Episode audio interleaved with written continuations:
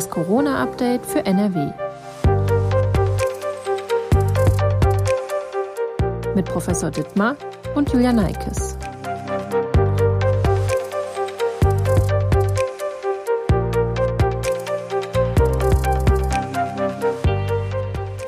Hallo und herzlich willkommen zu einer weiteren Folge von Das Corona-Update für NRW. Ich bin Julia Neikes und arbeite in der Videoabteilung der Funke Mediengruppe in Essen. Professor Ulf Dittmar, Leiter der Virologie am Uniklinikum in Essen, ist digital zugeschaltet und steht für aktuelle Fragen rund um das Thema Corona zur Verfügung. Hallo, Herr Professor Dittmar. Ja, hallo, Frau Neikes. Heute ist Mittwoch, der 23. März und wir möchten in dieser Folge über drei Themen sprechen und zwar folgende Themen. Erstens das aktuelle Infektionsgeschehen in NRW. Müssen wir uns angesichts hoher Infektionszahlen Sorgen machen? Zweitens, mit ein bisschen Verspätung, am 2. April sollen alle harten Maßnahmen wegfallen. An dem neuen Infektionsschutzgesetz, wo all das geregelt ist, gibt es aber auch Kritik und es stellt sich die Frage, können wir jetzt wirklich lockern? Ist das in der aktuellen Situation verantwortbar? Das dritte Thema. Viele Menschen stecken sich an, obwohl sie dreimal geimpft sind. Zumindest ist das so, ja, ein subjektives Gefühl empfinden. Heißt das, dass die Impfstoffe möglicherweise doch nicht mehr ganz so gut gegen Omikron schützen? Darüber wollen wir in dieser Podcast-Folge sprechen und diskutieren. Bevor es losgeht, hier einmal der Hinweis auf unseren täglichen Newsletter mit aktuellen Informationen aus der Region, auch zum Thema Corona. Bei Interesse finden Sie den Link in der Folgenbeschreibung. Wir starten mit dem Blick auf die aktuelle Corona-Lage bei uns hier in NRW, genauer gesagt mit dem Blick auf die Situation in den Krankenhäusern. Denn wir wissen, SARS-CoV-2 ist vor allen Dingen dann ein Problem für uns, wenn viele Menschen schwer infolge einer Virusinfektion erkranken und das Gesundheitssystem letztendlich überlastet wird. Laut dem Dashboard der NRW-Landesregierung liegen am 23. März über 5700 Menschen mit einer Coronavirus-Infektion in einem NRW-Krankenhaus. Das sind über 1000 mehr als noch vor knapp zwei Wochen, als wir das letzte Mal im Rahmen dieses Interviews miteinander gesprochen haben. Steuern wir in den NRW-Krankenhäusern wieder auf ein Problem zu? Ja, wir haben zumindestens ähm, wieder ein Problem, was die Personallage anbetrifft ähm, und auch schon relativ viel ähm, letztendlich Probleme oder, oder Belegung auf der Normalstation.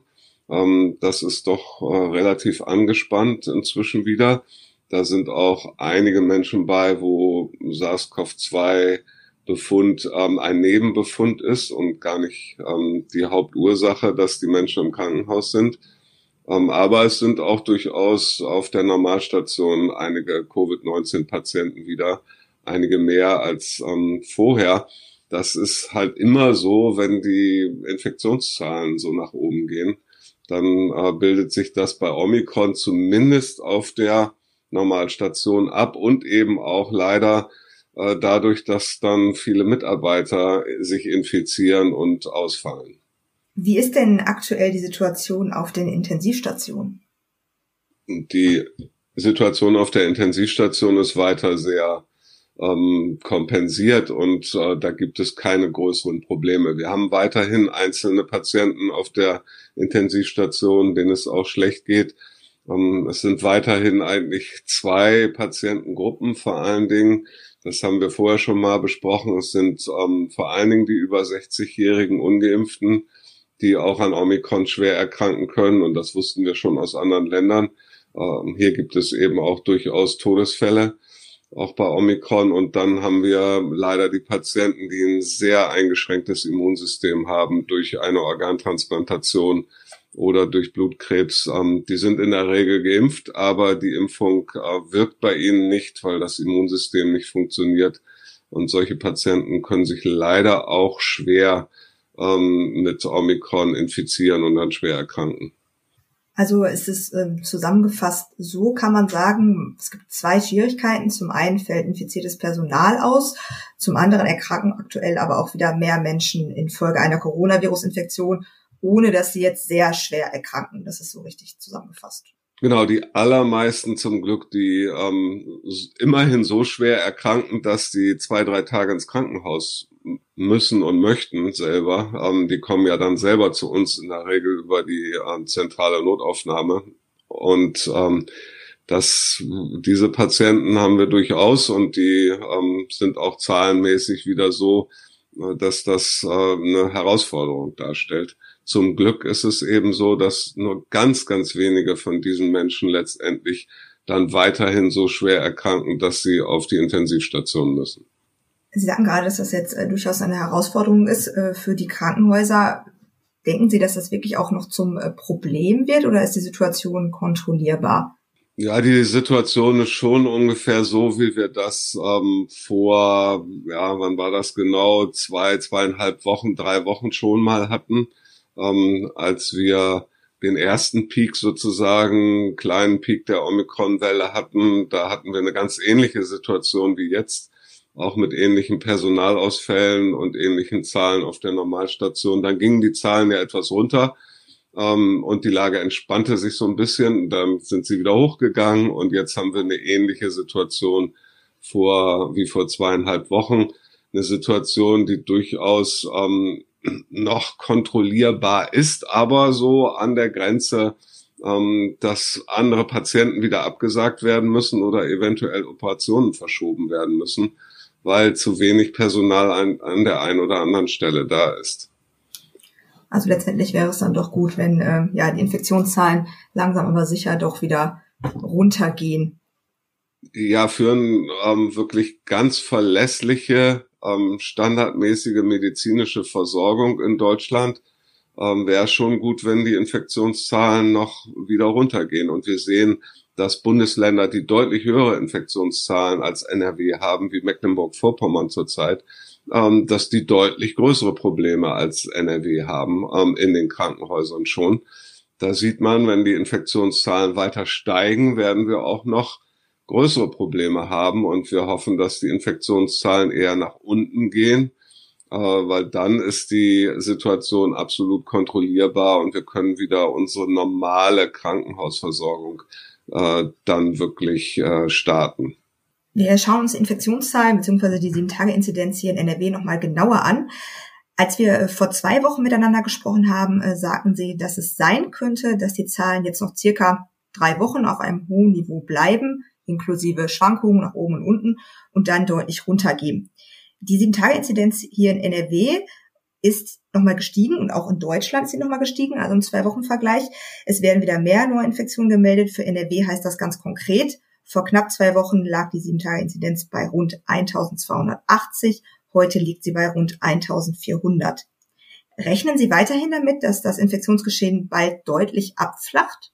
Ja, zumindestens ist das das, was wir in anderen Ländern gesehen haben, zum Beispiel in Dänemark. Ähm, da war es so, dass ähm, der Peak von Omikron auch eine ganze Zeit gedauert hat, ähm, drei, dreieinhalb, äh, vielleicht vier Wochen, sogar anders als in anderen Ländern. In den USA war er viel kürzer. Ähm, aber die fallenden Zahlen an Neuinfektionen äh, sind eigentlich in allen Ländern eingetreten. Und deswegen wüsste ich jetzt nicht, was in Deutschland so anders sein sollte, dass wir nicht das gleiche Phänomen erleben werden. Es scheint jetzt auch so, als wenn wir den zweiten Peak der zweiten Omikron, kleinen Omikron-Welle ungefähr erreicht haben. Die Zahlen in den letzten Tagen sind jetzt äh, nicht mehr dramatisch nach oben gegangen.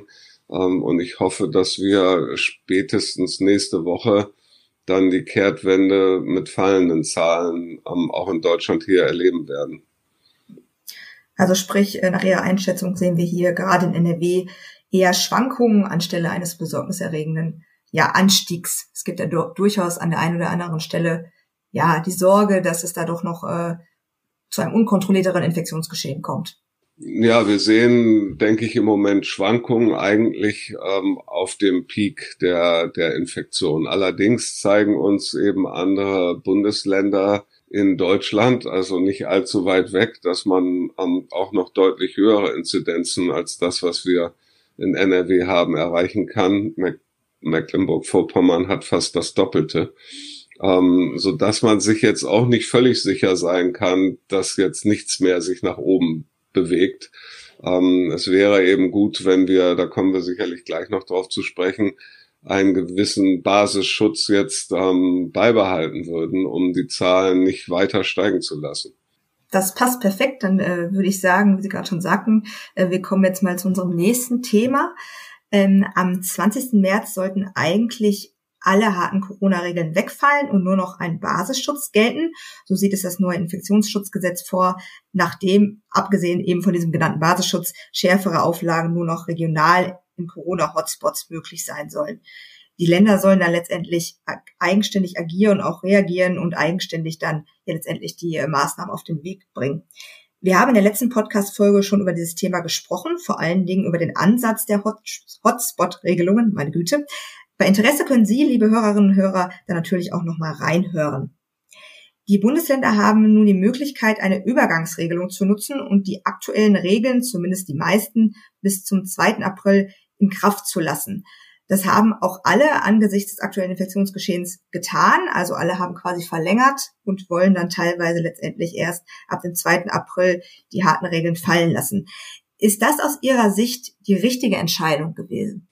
Ja, das Timing, muss man ganz klar sagen, ist natürlich äh, nicht besonders gut in Deutschland, ähm, dass wir im Moment noch in wirklich Peak-Infektionszahlen ähm, ein festes Datum ins Auge nehmen, wo wir dann alle Maßnahmen über Bord werfen.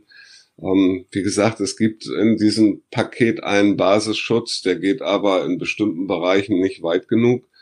Und ähm, wir laufen natürlich Gefahr mit den jetzt schon extrem hohen Zahlen, wenn wir dann äh, wirklich auch diesen Basisschutz aufweichen, der sicherlich dazu dafür gesorgt hat, dass ähm, die Zahlen in Deutschland nicht völlig aus dem Ruder gelaufen sind. Dass wenn wir das nicht aufrechterhalten, dass wir dann noch deutlich höhere Zahlen äh, haben. Und das Timing, wie gesagt, ist jetzt ähm, schlecht. Es wäre natürlich besser gewesen, man hätte die Maßnahmen jetzt zurückgefahren weiter ähm, zu einem Zeitpunkt, wo wir schon fallende Infektionszahlen gesehen haben. Und die anderen Länder, die das gemacht haben, die ähm, ja zum Teil die Maßnahmen völlig abgeschafft haben, dass das prinzipiell geht, äh, sehen wir an anderen Ländern wie ähm, England und Dänemark. Die haben das aber getan, wie die Zahlen auf dem Weg nach unten waren. Ähm, ich hoffe, dass das dann spätestens am 2. April in Deutschland auch so der Fall ist. Wir, wir haben ja noch ein anderes Datum, das ist nämlich äh, eine Woche später, an dem die Osterferien in den Schulen anfangen. Und da haben wir jetzt so eine komische Woche dazwischen, wo jetzt gesagt wird, da kann man eigentlich keine Maßnahmen in den Schulen mehr durchführen. Da, da könnte man dagegen klagen. Ähm, also fällt zum Beispiel die Maskenpflicht in der Schule. Das ist vom Timing her jetzt sicherlich ungünstig und ähm, man hätte die Maßnahmen in den Schulen jetzt wirklich bis zu den Osterferien auch so aufrechterhalten können, ähm, weil wir wissen, dass sehr, sehr viele äh, Kinder und Jugendliche jetzt infiziert sind. Anders als das früher der Fall war, sind sehr, sehr viele ähm, gerade in dieser Altersgruppe mit Omikron infiziert. Also Schulen sind jetzt ganz klar zum Hotspot äh, auch der Infektionslage geworden. Ähm, und da hätte man gut dran getan, die Maßnahmen jetzt zumindestens bis zu den Osterferien weiterzuführen und dann zu hoffen, dass wir dann auch auf, in Deutschland bei den fallenden Infektionszahlen sind danach. Ich komme gleich nochmal auf ähm, das Thema Basisschutz und erkläre den auch nochmal ganz kurz äh, zurück, aber wir gerade bei den Schulen angekommen sind. Ähm, es ist ja auch geplant, dass nach den Osterferien, also die ähm, beginnen am 11.04., das ist ein Montag, gehen zwei Wochen und dass dann danach das anlasslose Testen quasi nicht mehr fortgeführt wird, sofern es bis dahin keine unerwartete kritische Entwicklung des Infektionsgeschehens gibt, heißt es in einer Mitteilung des NRW-Schulministeriums. Ist das die richtige Entscheidung, nach den Osterferien nicht mehr zu testen in den Schulen, wenn man jetzt noch gar nicht weiß, wie die Lage dann wirklich ist? Gut, es ist dann so, dass man ähm, im Moment das natürlich nicht vorhersagen kann. Wie ist die Lage genau nach den Osterferien? Dass man das Testen dann ähm, nicht durchführt, wird natürlich auch dazu führen, dass man dann keinen Status quo erheben kann. Man wird also gar nicht wissen, wie die Infektionslage dann in den Schulen ist nach den Osterferien. Sicherlich ist es so, dass wir an einem Punkt wirklich das ansatzlose Testen in den Schulen und Kitas äh, beenden müssen. Und äh, ich denke auch, dass man das kann, weil wir ja inzwischen ja oft gelernt haben, dass äh, Kinder zum Glück sehr, sehr wenig ähm, mit wirklich Erkrankungen von dieser Infektion betroffen sind. Ja. Ähm, und man bürdet hier doch den Kindern etwas auf, was medizinisch für sie eigentlich gar nicht ähm, so relevant ist. Letztendlich ist es natürlich so, das wissen wir alle, wenn viele Kinder infiziert sind, tragen sie die Infektion auch wieder in andere Bereiche der Gesellschaft. Aber tatsächlich bürden wir den Kindern hier einiges auf, um hauptsächlich Erwachsene zu schützen. Ähm, und das müssen wir irgendwann wieder in den Schulen einstellen, weil diese Tests, ähm, das ist nicht einfach äh, durchzuführen und auch ähm, dann Kinder, die dann positiv sind und so. Das ist schon eine belastende Situation. Äh, tatsächlich hätte ich jetzt nach den Osterferien noch einmal einen Status quo erhoben. Wie viel Virus ist dann in die Schulen eingetragen worden und wie ist die Situation? Ähm, und dann hätte ich aber tatsächlich auch äh, gegen Ende oder, oder Anfang Mai das ansatzlose Testen in den Schulen ganz klar auf den Prüfstand gestellt. Wir müssen uns da irgendwann von verabschieden. Also letztendlich äh, sind die Schülerinnen und Schüler dann auch ohne Teststrategie sicher im Unterricht. Ja, sie sind eben gesundheitlich relativ sicher, sehr, sehr, sehr sicher eigentlich. Wirklich die ähm, Zahlen von schwer erkrankten Kindern ähm, in dieser Pandemie sind sehr, sehr gering. Die sind ähm, tatsächlich geringer, als das bei anderen Virusinfektionen bei Kindern der Fall ist. Ähm, und bei diesen anderen Virusinfektionen machen wir auch kein Ansatz, anlassloses Testen in den Schulen. Ähm, natürlich, ich hatte es eben schon gesagt, es geht immer auch um den Schutz von anderen Bevölkerungsteilen, aber das können wir auf Dauer nicht den Kindern aufbürden. Das ist kein gangbarer Weg. Ähm, insofern müssen wir diesen Weg gehen und das, ähm, denke ich, spätestens im Mai oder dann eben jetzt zu den Osterferien beenden. Ich denke mal, da werden sich auch einige Kinder darüber freuen, wenn sie äh, wieder ein bisschen normaleren Unterricht haben. Kann ich mir vorstellen. So, jetzt äh, haben wir vorhin äh, so viel über den Basisschutz gesprochen, beziehungsweise das Wort Basisschutz quasi äh, in den Mund genommen. Jetzt möchte ich den ganz gerne auch nochmal ganz, ganz, ganz kurz erklären. Also wie gesagt, am 2. April fallen die meisten Maßnahmen dann weg und es bleibt ein Basisschutz. Das bedeutet Maskenpflicht im Bus und Bahn, Maskenpflicht im Flugzeug, Maskenpflicht in Krankenhäusern und Pflegeeinrichtungen und zum Beispiel auch in Arztpraxen. Das ist dann ebenfalls möglich und äh, kann von den Ländern dann noch entschieden werden. Außerdem in bestimmten Einrichtungen können die Länder eine Testpflicht einführen, wie zum Beispiel in Krankenhäusern oder auch in Kindergärten, wenn es irgendwie aus irgendwelchen Gründen notwendig sein sollte. Die Länder haben dann aber weiterhin die Möglichkeit, Hotspots auszurufen und die Maßnahmen regional zu verschärfen. Also wenn das Gesundheitssystem aufgrund des Infektionsgeschehens überlastet oder eine neue gefährliche Virusvariante im Umlauf sein sollte, dann kann die Hotspot-Regelung greifen und die Länder können regional begrenzte bekannte Maßnahmen, also Maßnahmen, die wir schon kennen, 2G, 3G oder noch eine ausgeweitete Maskenpflicht einführen. Daran gibt es auch Kritik, tatsächlich aus äh, vielen Bundesländern, zum Beispiel, weil die Regelung zu schwammig sei und es keine eindeutigen Grenzwerte gibt, ab wann Gesundheitssysteme dann tatsächlich überlastet sind oder als überlastet gelten. Es gibt auch Stimmen, die sagen, dass wir angesichts der hohen Infektionszahlen in eine unkontrollierte Situation geraten, wenn am 2. April die meisten Maßnahmen wegfallen. Das ist jetzt so ein bisschen doppelt geboppelt. Sie haben da ja auch schon was zu gesagt.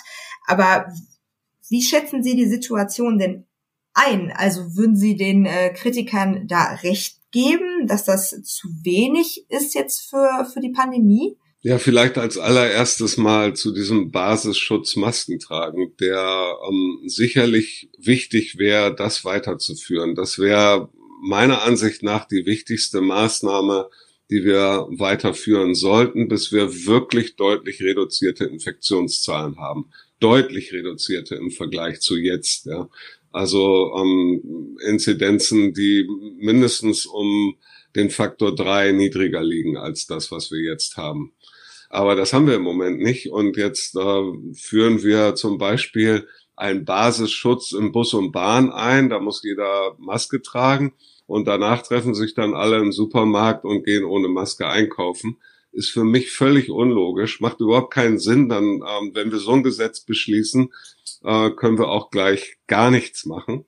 Ähm, tatsächlich, wenn man noch einen Basisschutz haben möchte, dann muss man den Mund-Nasenschutz ähm, weiterführen und zwar nicht nur im Bus und Bahn und im Zug und im Krankenhaus und Altenheim, sondern auch im Einzelhandel, im Lebensmittelhandel, in der Drogerie, Apotheke und auch in öffentlichen Gebäuden, ähm, wo sich viele Menschen treffen. Ähm, da bräuchten wir dringendst weiter einen Mund-Nasenschutz, um das zu flankieren, dass ho hoffentlich die Infektionszahlen jetzt runtergehen.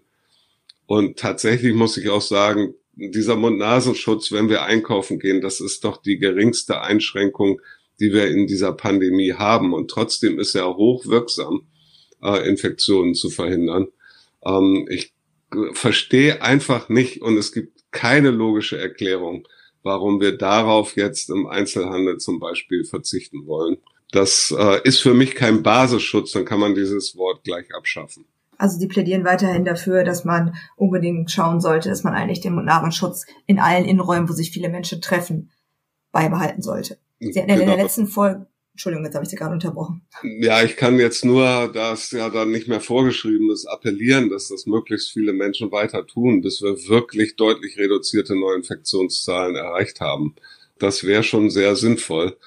Ansonsten kommen wir mit dieser Belastung, die wir schon noch in den Krankenhäusern haben, aus Normalpatienten und fehlendem Personal, kommen wir aus dieser Spirale nicht wirklich raus. Zumal Sie ja auch in der ähm, ja, letzten Folge darauf hingewiesen haben, dass es auch einfach Menschen gibt, die sich gar nicht selbst schützen können, weil das Immunsystem nicht einwandfrei, nicht gut funktioniert. Für die wäre das ja wichtig, wenn sie, solange die Infektionszahlen noch hoch sind, nach wie vor sicher einkaufen gehen können. Ja, genau, das sind eben die, die großen Verlierer, die größten Verlierer dieser Pandemie. Es gibt viele Verlierer der Pandemie, aber das sind die allergrößten, weil sie verlieren ihre Gesundheit eventuell. Ähm, die trauen sich nicht mehr zum Einkaufen zu gehen. Ähm, natürlich tragen die selber Mund-Nasenschutz, aber wir wissen ja, dass die wirklich optimale, der optimale Schutz ist nur da, wenn beide Seiten ähm, den Mund-Nasenschutz tragen. Ähm, aber wenn man organtransplantiert ist und sich jetzt nicht mehr zum Einkaufen traut, ähm, das ist schon eine traurige Situation. Die sollten wir eigentlich in Deutschland so nicht zulassen.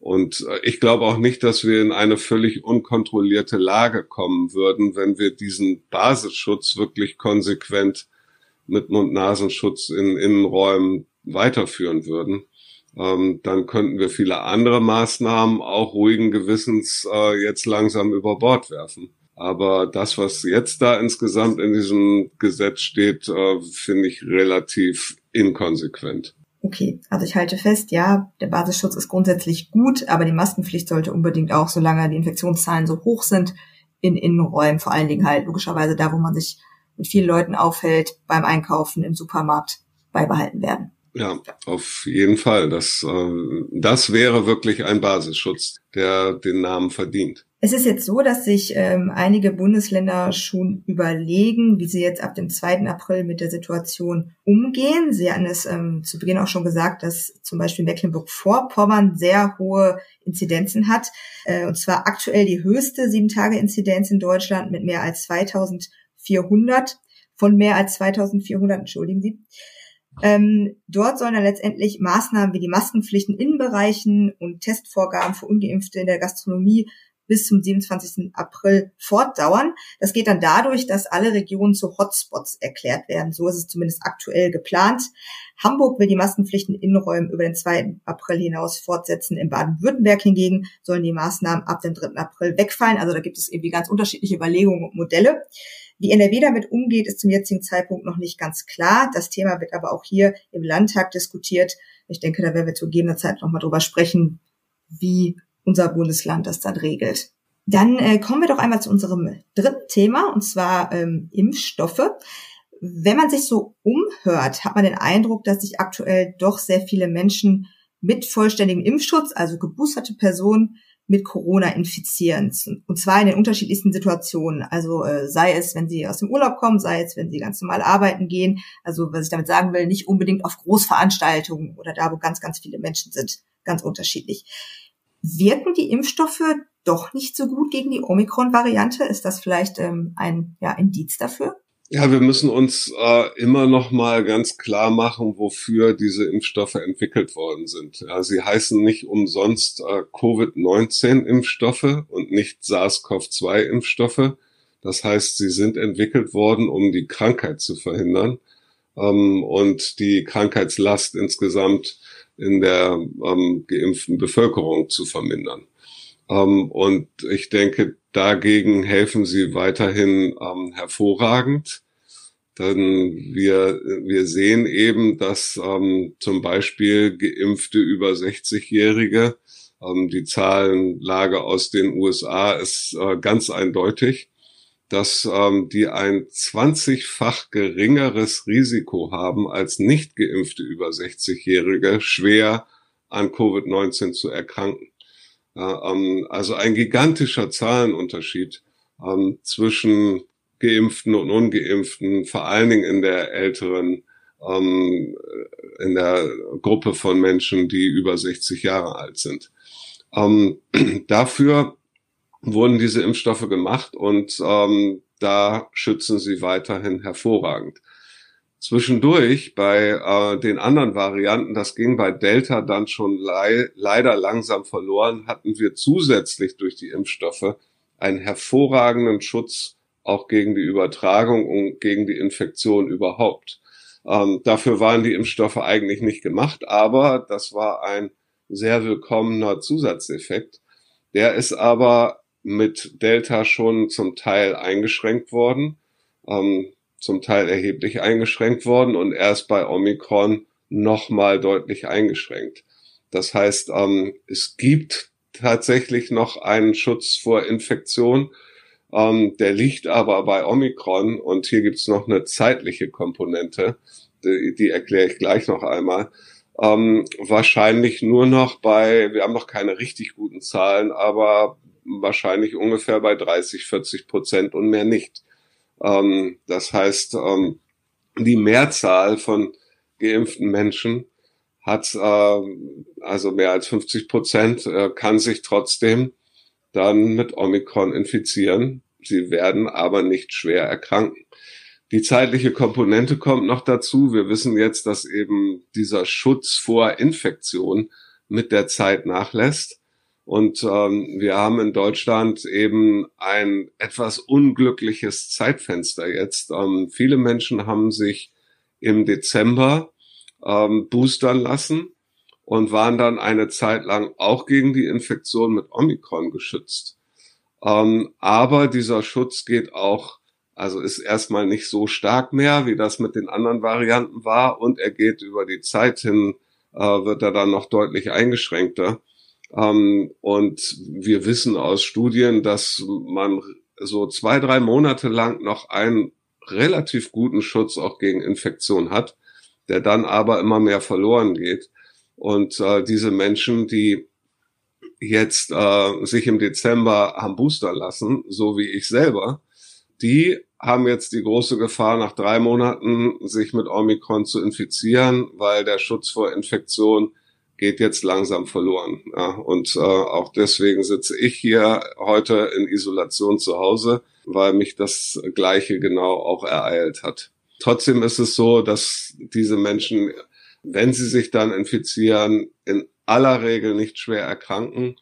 Ähm, es gibt eigentlich so gut wie kaum Todesfälle bei Menschen, die geimpft sind und ein funktionierendes Immunsystem haben, fast null ähm, und das wirklich große medizinische Risiko tragen, wie wir ganz klar aus den USA gelernt haben, eben die ungeimpften über 60-Jährigen. Ähm, da stimmt diese, an, diese Aussage, Omikron ist harmlos, ähm, eben überhaupt nicht, sondern hier kommt es leider weiterhin zu Todesfällen. Also sprich der ähm, Eindruck, dass sich doch vermehrt Menschen, die geboostert sind, infizieren, der ist jetzt kein subjektiver Eindruck, das ist erklärbar, das ist schon so. Auf der anderen Seite raten sie aber dennoch dazu, alle Menschen, die sich noch nicht haben impfen lassen oder vielleicht noch nicht die dritte Impfung bekommen haben, dass sie das auf jeden Fall noch nachholen. Auch wenn es jetzt so scheint, als wenn wir natürlich ja auf bessere Zeiten zusteuern in den nächsten Wochen. Ja, ich meine, wenn man äh, jetzt noch nicht geboostert ist zum Beispiel, ähm, dann wäre es jetzt besonders sinnvoll, sich noch boostern zu lassen, weil man würde jetzt ähm, eine Zeit lang auch gegen die Infektion mit Omikron relativ gut geschützt sein und könnte über diesen Peak der sehr starken ähm, Omikron-Neuinfektionen drüber hinwegkommen, ohne sich zu infizieren. Außerdem erhöht man dann eben auch mit dem Booster.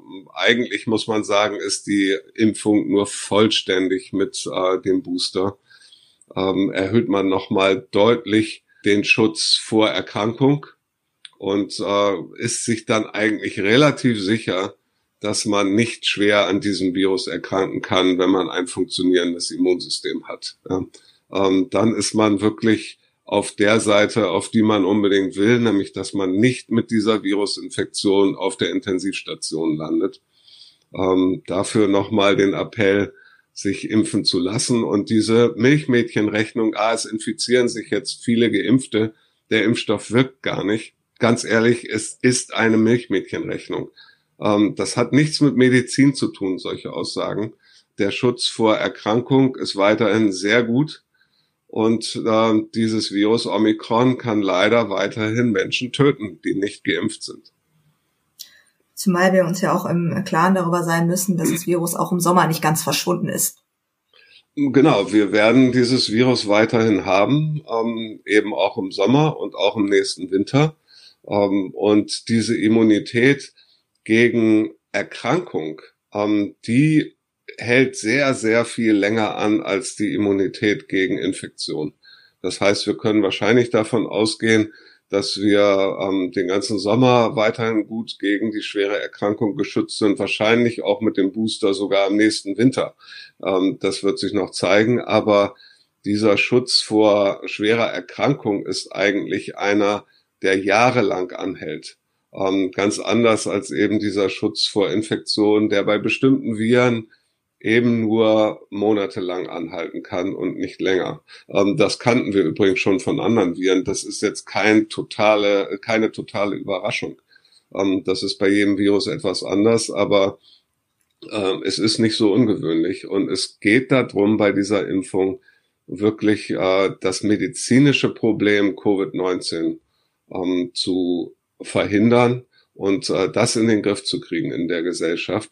Und da sind uns, muss man ganz klar sagen, ähm, deswegen hinken die Vergleiche mit anderen Ländern manchmal auch so ein bisschen.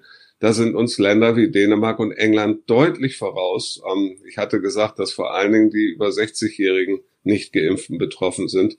Da gibt es in England und äh, Dänemark deutlich weniger von als in Deutschland.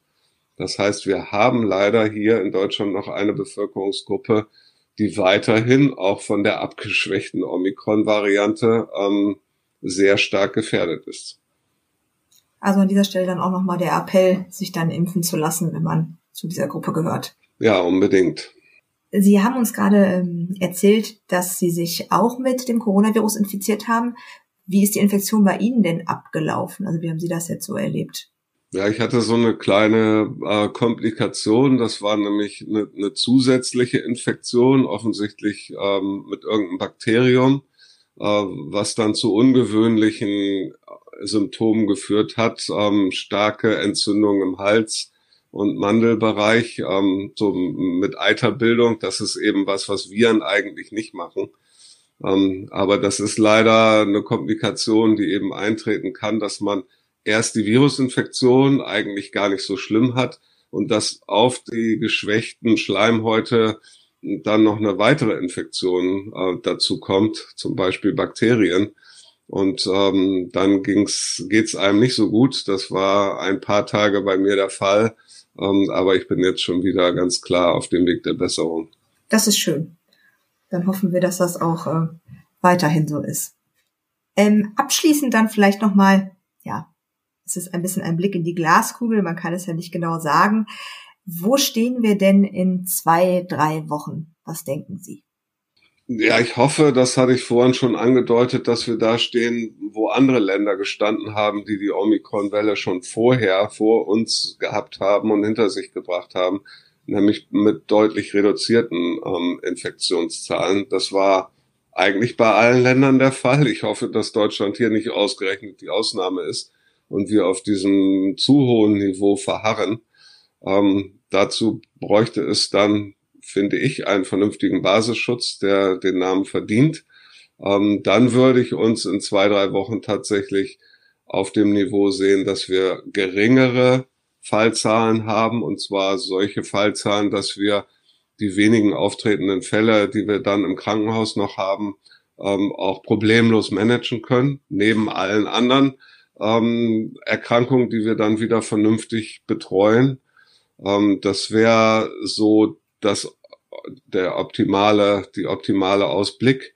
Ähm, und dass wir dann ja schon uns sehr stark dem Sommer nähern, äh, wo die Situation dann hoffentlich noch besser werden könnte, so dass wir dann hoffentlich im Sommer wirklich auch den Übergang von der Pandemie in die Endemie ähm, sehen und erleben werden. Dafür brauchen wir neben dem harmloseren Virus, das haben wir auch schon besprochen, möglichst breite Immunität in der Bevölkerung.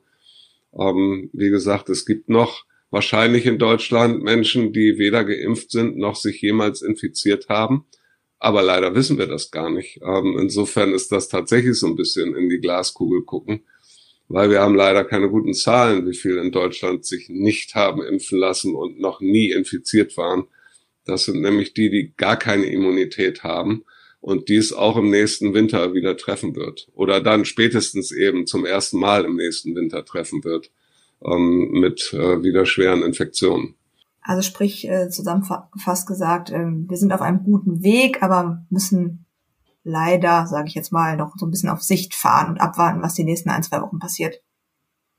Ja, ich glaube schon, dass wir das erleben werden, wie auch in anderen Ländern. Ähm, ich glaube schon, dass wir auf dem richtigen Weg jetzt sind. Ähm, das, hat jetzt nichts mit den Maßnahmen zu tun, sondern insgesamt mit dem Infektionsgeschehen ähm, dass sich das normalisieren wird und äh, das gute Wetter jetzt gerade wird einen Teil dazu beitragen. Okay, das sind dann doch ähm, schöne Abschlussworte, wenn man das in dem Zusammenhang mit der Pandemie so sagen kann. Vielen Dank, dass Sie sich trotz Corona-Infektion die Zeit genommen haben, unsere Fragen zu beantworten. Ja, gerne. Wenn Ihnen die Folge gefallen hat, dann empfehlen Sie uns doch gerne im Bekannten- oder Freundeskreis weiter. Fragen rund um das Thema können Sie uns per Mail an coronafragen.funkelmedien.de senden. Wir sind dann in zwei Wochen am 8. April mit einer neuen Folge von das Corona-Update für NRW wieder für Sie da. Ich wünsche Ihnen bis dahin eine gute Zeit. Passen Sie auf sich auf. Tschüss und bis zum nächsten Mal. Ein Podcast der WAZ, WP, NRZ und WR.